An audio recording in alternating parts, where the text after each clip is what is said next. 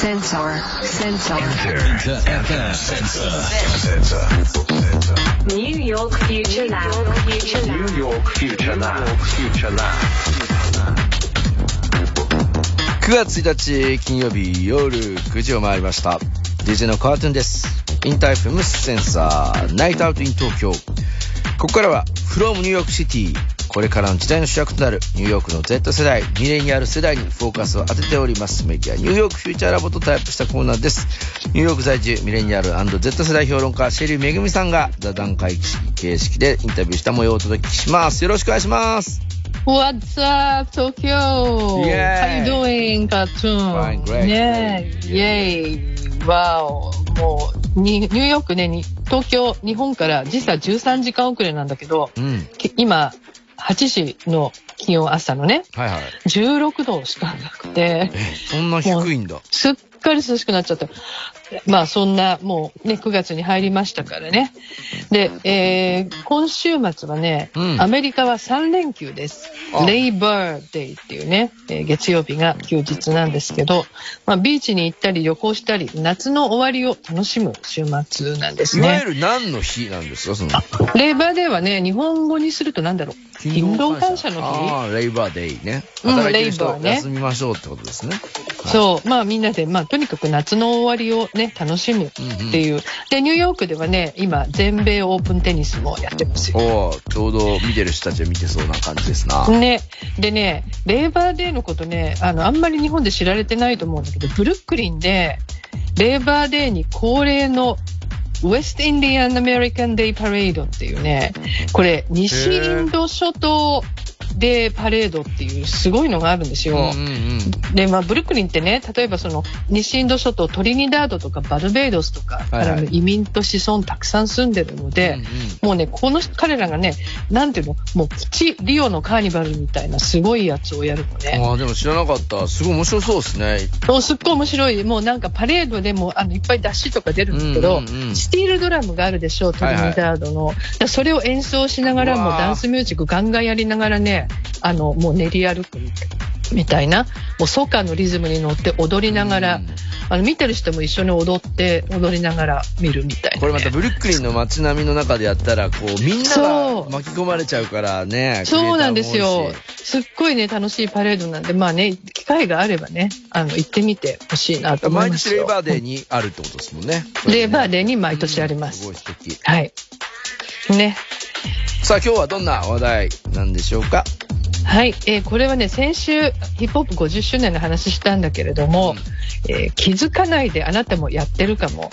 ヒップホップスタイルに代表される文化の横取り、ね。えーどうすれば防げるの？っていう文化の横取り。まあ、あのーヒップホップ50周年でね、歴史、ヒップホップの歴史をするの、知るのがすごい大事だという話しましたよね。まあ、黒人にとって正しい歴史を伝えることは、未来へのサバイバルと同じだっていうね、話をしました。で、ほら、日本でもヒップホップダンスがすごい人気だったりするじゃないですか。はいはい、そうですね。ね。で、若い子のファッションなんかも、あの、カートゥーンなんかもヒップホップスタイルどんどん入れてるそうですよ。今日じゃないですか。僕もあの、このキャップは、ジブラさんのなんかこう、プロデュースしてるブランうド。で、うん、インって書いてあるから、まわ。リリックでですね。ヘ、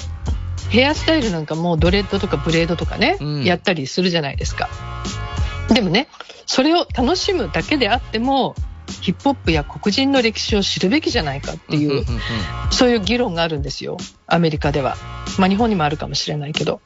まあ今日はその議論について、それ知らないと文化の横取りと言われてしまうかもしれないっていうなるね。ほどね。そういう話なんです。じゃあなんであの問題なのか、なんでそういうふうに言われちゃうのかを、まずみんなの声を聞いてみてください。I don't know uh, if I'm right or wrong, but if they're just like interested in a foreign culture, you know, like if they're trying it as a middle school, you know, like that, I, I guess that's fine. It's the first step. Then if they like further get more like more interest and stuff, 僕が正しいかどうかはわからないけど、中学生くらいの子が単に外国の文化として興味を持って、それを試したいと思うなら、初めの一歩として受け入れていいんじゃないかな。 like then you have the problem of like people having like dreads in Japan. Like it's this like the, but coming back to the argument of like appreciation versus ap- appropriation, but like when you're like quote unquote appreciating a culture without knowing shit about the struggle and like violence and hardship that went into that, it's kind of disrespectful, you know, like それって日本のドレッドヘアの問題ともつながるよね日本人がドレッドヘアをする場合それが好きだから真似るというのと他人の文化を横取りするというのは紙一重なんだある文化が好きで感謝してるつもりでいてもその文化を作った人がどれほどの闘争や暴力苦労などを経験してきているかそれを一切理解せずに取り入れることはある種無神経じゃないかと思う I I agree, but I think it's kind of different for Japan, um, because it's not exactly. I I mean I don't know for sure, right? I'm kind of speaking out of my ass, but um, I think that people who do wear dreads, like Japanese people that do wear dreads, I think that they're still looked down on. Meanwhile, here, like you have like Kim Kardashian wearing dreads, and then like it gets picked up, and that's like the whole issue is that 私も同感でも日本ではちょっと状況が違うようにも感じるこれはあくまで私の主観的な意見だから間違っているかもしれないけど日本でドレッドヘアをする人 特に日本人の場合はその髪型が未だに社会的に差別されてるとか認められてないと感じるかもしれないでもここアメリカではキム・カダーシアンのような白人セレブがドレッドやブレードにしてそれが注目を浴びることがあり議論の的となってる these white people are doing things that you know black people have been doing for forever but instead of being ostracized for it like what black people have been like feeling like for example like oh dreads are seen as dirty or like you're not properly taking care of your hair so you're not going to get a job or something but now they're kind of like oh they look cool or something. So I think in Japan they don't have that same idea because you know the whole you know it's 99% Japanese so you can't really you don't really see other races being oppressed like that as much or like they just don't get it? 問題なのは黒人が長い間行ってきたことを白人がやると白人だから社会的に非難されずに済むということ。例えば黒人のドレッドヘアはかつて不潔とか髪の手入れを怠っていると思われて仕事に就けないという偏見と結びつけられていた。でも白人がやるようになったからおしゃれと評価されている部分がある。でも日本ではそういう考え方はないよねなぜって日本は99%が日本人で構成されていて他の人種に対する差別や偏見がアメリカのように目立つ形で存在しないか理解されていないからだと思う I get why it happens, but it's still not an excuse. うんなぜそうなるのかはわかるけどそれって言い訳にならなくない？なるほどね。こう、ドレッドヘアの話もそうですけど、なる、こう白人のね、人たち、まあ、キム・カーダシアンさんがやるとそれがかっこいいになるみたいな。うんまあ、そうするとそれって文化の横取りじゃんってね、いう、まあ、あの繰り返しになるけど黒人の伝統的なヘアスタイル、まあ、ドレッドとかはね、はいはい今でも南部とか保守の強い州なんかでは学校や職場で差別されることがあるんですよう。ん、そうなんだね。ででニューヨークでもね本当ちょっと前までそういう問題が結構発生していたので、はいはい。まあ、市では2019年髪型で差別するのは禁止っていうね条例を作ったんですよ。まあ、なんかこう条例になるぐらいね、規制っていうか、そうやっぱりあるんですよねういう差別うん、やっぱり決めないといけないっていうね、うんちゃんとダメだっていうことはね。で、あの、まあ一方で、あの、さっき言ったようにカダーシアンがね、マネると文化の横取りじゃないかっていう、まあ論争がアメリカでは絶えないんだけど、でもまあ日本ではほら、こういうひどい差別の歴史はまあないと、ね、外からそういうふうに見える。で、ほとんどの人はただピュアに好きで真似てるんだからそれでいいんじゃないかって。いやか、いや、それってもしかして知らないことに対する言い訳なんじゃないの？とかね。まあ言われたり、まあ場合によっては無神経っていうふうに見る人ももしかしたらいるかもしれない。なかなか微妙な。で、もう一つね、この機会にお伝えしておくと、はいほら、ハロウィーンのパーティーとかで、あの、顔を黒く塗ったりする人いるじゃないですか。はいはいはいね、黒人を真似て。これはね、ブラックフェイスって言うんですけど、それこそ歴史的な文脈から見てね、黒人に対するヘイトの表現っていうふうに判断されるのね。だからこれはやらない方がいいです日まあ本でこの辺はね、日本でも、うんまあちょっとそういうお笑いとか、まあそういうので、そうこういうのは、まあ、もう映しちゃダメみたいな形の方向になったりとか、まあ、こう、学校の教育の現場とかもそうですけど、こうなんかこう、なんつうかな、まず塗ったりとかね、えーして、それでこう、うんおちゃらけたりするみたいなことはやめましょうみたいな流れには、あの、なってきてる、うん、なってきてますね。ね、それはあのやっぱりあの分かった方がいいですね、うん。どういう歴史的な背景があるのかっていうのをね。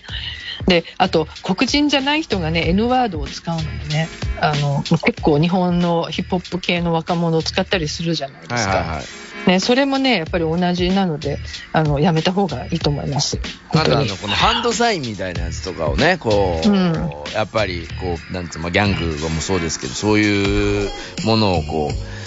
なんかもう、まあファッションでやるのはね、全く良くないし、でもそれニューヨークでやったら危ないことになっちゃいますから、それ知らずにね、ね。それをこうやってったら良くないなというふうに思います。だからほらよくリあのヒップホップカルチャーリスペクトするしてるからやるんだみたいにね、うん。言うんだけどリスペクトしててもやっていいこととやっちゃいけないことがあるからね、うん。その辺は注意しましょう。そうですね。ね。まあ、その辺本当にね日本人からはなかなか複雑でね分かりにくいかもしれないんですけどもじゃあどうしたら知らないうちにね横取りとか差別的なメッセージ出したりとかしなくて済むのかっていうのを、まあ、実はねラボのみんなもちょっと苦労してるみたいなんですよ、うんその辺を聞いてみてください like I've had like conversations about stuff like this with Japanese people, like native Japanese people who live in Japan, and it, like there's a lot of things they just don't get on a fundamental level because they've never experienced anything like it.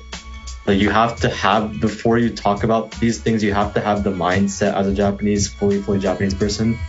こういうトピックについて日本在住のネイティブ日本人と話したことがあるけど彼らは根本的なレベルで理解できないことが多いんだよね。こうした体験を全くしたことがないから仕方ないんだけどこういうトピックについて議論するときまず必要だと思うのは自分の考え方はとても日本的だと自覚することだと思う。That like you can't use what you know to try and understand this sometimes like sometimes you're gonna have to like learn everything without like comparing it to what you know because like some things are just so outside japan and so you can't just be like oh but in japan this because it's not it's not you can't compare certain things is what i would say どういう意味かというと自分の知識を総動員しても あまりにも日本と違っているから自分が知っていることと比較しようにも比べられないことのが多いんだよ単純に日本ではこうだからきっとアメリカでもこうだろうとは言えないんだ要するに学ぼうとする意欲がとても重要だと思う Be more open minded, for be sure. more open-minded 心を開くことがとても重要だよね understand how closed off Japan is from the rest of the world geographically, socially, culturally. 日本が地理的社会的文化的にも世界から孤立している側面があることを理解することがまず必要だと思う Yeah, I think that's true. 確かにそうだと思うよ We can disagree. 反対意見があったっていいんだよ I know at the same time, like, you know, like part of me thinking that since I was born and raised in Japan for 15 years, like super like a fundamental of me is just like, is basically like a Japanese person. Like I have lived in here quite a long enough to kind of see like a Western point of view and like how American people see things, like culture, both culturally great. and I guess uh, socially, you know, whatever. But uh, there are certain things that I don't understand. 僕は15年間日本で生まれ育ったから根本的には日本人だと感じるんだアメリカでの経験から西洋の視点 文化的社会的な面でアメリカ人がどう物事を捉えるかも一部理解できるようにはなったでもまだわからないこともあるんだ It is really like important to like be open-minded, like not only like use your own measure, and especially Japanese people, since they only have really like they really have their like, all, like super like a Japanese like a measurement to like everything. Even though I do sometimes like still, but really difficult, you know. 心を開いて自身の尺度だけで物を見てはいけないと思うんだ特に日本人はとても日本的な独自の尺度を持っているからでも他の視点も尊重することが大事だと思うよ僕もそうしようと頑張ってるけど難しい時もあるんだ sometimes you can't compare sometimes you have to just take in the knowledge like from zero it also goes both ways like i would way more say this to some random white person in america than like you can't just like try to understand like japanese or chinese or like indian culture from your like very pc american new yorker like perspective like 比較できないことも多いからゼロから知識を吸収するのが大事だよねでも逆にアメリカ人だって特に白人は彼らの視点だけで日本や中国インドなどの文化を理解しようとしてると思うただ単に理解しようとするだけでは限界があるということだよねいやーあのジョニータカさんも Z 世代から耳の痛いことを言われてますなわらというふうにね ね、あのお互い様っていうのもねあるわけよやっぱりね、うん、んなかなかやっぱり他の文化を理解するのって本当ね難しいよね。あのまあ日本が世界から孤立するしてるっていうなんかそういうねのを認めるべきだなんて声もあったけれどもまああのななんていうの？やっぱりオープンマインドって言ってたんだけれど言ってもましたね。オープンマインドってね何かっていうとねやっぱりあの私もあのすっごい時々痛感するんだけどうん。自分って何も知らないんだなって思うことだと思うのね、はいはい実はし知らないっていうのを前提に考えだって分かるわけないんだから、うん。違うんだから。知らないってことをねじ前提に考えるのが大事かなと思ってこれね皆さん気づいたと思うんだけど彼らがね意見を言う前に大体必ず僕の主観的な考えだけどとか間違ってるかもしれないけどって前置きするの気がついた？うん、そうですね。特に今回の回は、そういう感じのところの前置きがちゃんと多いよねやっぱりね。だから結局自分の意見だけが正しいわけじゃないんだよってことを前置きしてるんですよ、違う意見があって当然だよっていうね。だから反対意見あの反対してもいいんだよなんていう声もあったじゃないですか、はいはいだからまあ反対意見もあってそれが当然だからそれを尊重しますレスペクトしてますよっていう、まあ、こういうね態度で会話するのが習慣になってると思うんですね。うんうんあの特にニューヨークみたいなあの大都市では、まあ、あの若者たちすごいダイバーシティ化しているからあのそういうもうそういうふうに話すのが違うっていうのを前提に話してるっていうのがね、あると思うのね。で例えばこのラボの中でもみんな文化的な背景が違うわけですよ。そうですね。あのね日本人がね、あの親が日本人だったり、まあ、アメリカ人、ロシア人、中国系、あとカリビアンアフリカン、あカカリビアンアメリカン、アフリカンアメリカンってね、もうみんなバラバラのたくさんの,、まあ、あのヘリテージね、あが、ま、混ざり合ってるので価値観も違うと。だ,、まああのまあ、だから自分が絶対的に正しいって思わないっていう考え方を教わってきてるんだよね。うんうんただあの最後に言ってたけど、まあ、白人だけ黒人だけで分かれてしまっている保守的な州では、まあ、自分たちの価値観だけでね物事を見てしまう、まあ、日本とかアジアに対してもねそういうふうに見てしまう、まあ、白人の人も結構多いよっていう、まあ、そういう話ですよ。うん、そうですね。ね僕もなんか、まああ、の、チェリーさん、バーベンハイマーのやつで、こう、炎炎上がどうと日本人がとかって話もしてましたけど、この、世代によって、こうデジタル化が進んだりとかして、してるわけで、その、それを知らなくても別に、その、大丈夫な時代もあったわけじゃないですか、実際のところ。うんうん。まあ、興味がある方は知って、で、なんか僕なんかその、例えば日本人が、こうなんか酔っ払いがね、そのなんか道端とか地下鉄とかああいうところに寝てるのが、まあ、拡散されちゃって、それは良くねえな、みたいな話もあるんですけど、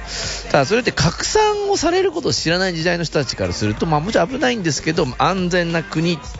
になっちゃってるわけで、まあそれも一個のね、うん。価値だったりするんですけど、それをやっぱりこう、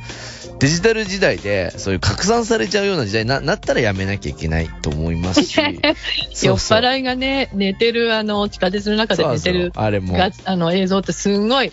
あの世界的にみんな見られてて、えーなんか東京すごいなそう、だからこう、日本人がなんつうかこう、だら、だらしないじゃないけど、の、ね、のんべんたらりの好きじゃないんですけど、まあ、それがで、で、なんかこう、ゆる、許されちゃう日本の、そのなんかこう、なんか文文化という、文化じゃないな、それも社会っていうか、まあそういうとこもあったり、そこがいいっていう人もいりゃ悪いっていう人もいるし、うんまあねまあでもねあれを見てねやっぱりみんな驚くのはねねやっぱ日本って本当にストレスが強い国なんだねってみんな言うのね。だからやっぱこれやらずにはいられないって、なん同情的ですよ、どっちかっていうと。電車に詰め込まれるやつもね、よくそう、拡散してます、ね、詰め込まれたりとかあって、やっぱりもう本当に職場のストレスがすごいから、やっぱ分かるのよ、そういうの、アメリカ人でも何人でも。やっぱ飲みたくなるもん、本当にストレスが多ければ。だなんかね、とってもみんな同情的なんです、本当に。だそういうのがね、少しでもちょっとストレスがやっぱりなくなるといいなってみんな思ってますよ、本当に。あなんかこう笑いながらあのヒップホップの今日の話なんか聞いててもやっぱりこの理解するとかもそうですしその結局なんていうのかな。そこまで僕気にしないですよ。僕なんかミリタリーが好きなんですよ。あの古着が好きだっうんうんうんうんてリメイクも自分でやってたぐらいなんで。ただやっぱこう今の時代そのリメイクしたなんかこうねどこの軍服かわかんないけどそれをなんかこう軽々しくヨーロッパに着てくのもなんかどうなのかなって。それは今の時代だから僕は思います。やっぱ SNS がすごい得意じゃなくてそれもあんまなかった時代には僕多分その自分がそれかっこいいと思っちゃってるからそのままなんか行ってうん。でもヨーロッパの人たちもそれかっこいいからうちの店で売ってきなよみたいなこともなんかあったかもしれないですけど今はなんかそういうのじゃないんじゃないそうだよ思ったりねします。まあね、何着てもいいんですよ。何やってもいいと思うんです。うんただね、やっぱりそれがね、ファッションなんか特にすごいメッセージ出してるわけよ。そうそうだから受け取り手がどういうふうに受け取るのかっていうのはオープンマインドじゃないですけどやっぱ考えないとねっていうねそう。あの、まあ、それが今のね、ネットで繋がった世界の生き方なのかなって感じもしますね。ね、誰かが、うんまあ気にしすぎだよっていう人もいるかもしれないけどやっぱ誰かを傷つけてしまったりとかする、ね、可能性があるからなみたいなところは思ったりするのでですね。いやー今日も深い話ありがとうございます、うん。ありがとうございます。ぜひこういう話ねしっかりリスナーの皆さんもそうですきっとコメントいただいてるんで後でね僕もチェックしていきたいなと思いますけど大事なので、はい、私も楽しみに見ます。ありがとう。来週もぜひ、シェリーさんよろしくお願いします。はい。Thank you. センサー、センサー。ニューヨークフューチャーラン。ニューヨークフューチャーラン。ニューヨークフューチャーラン。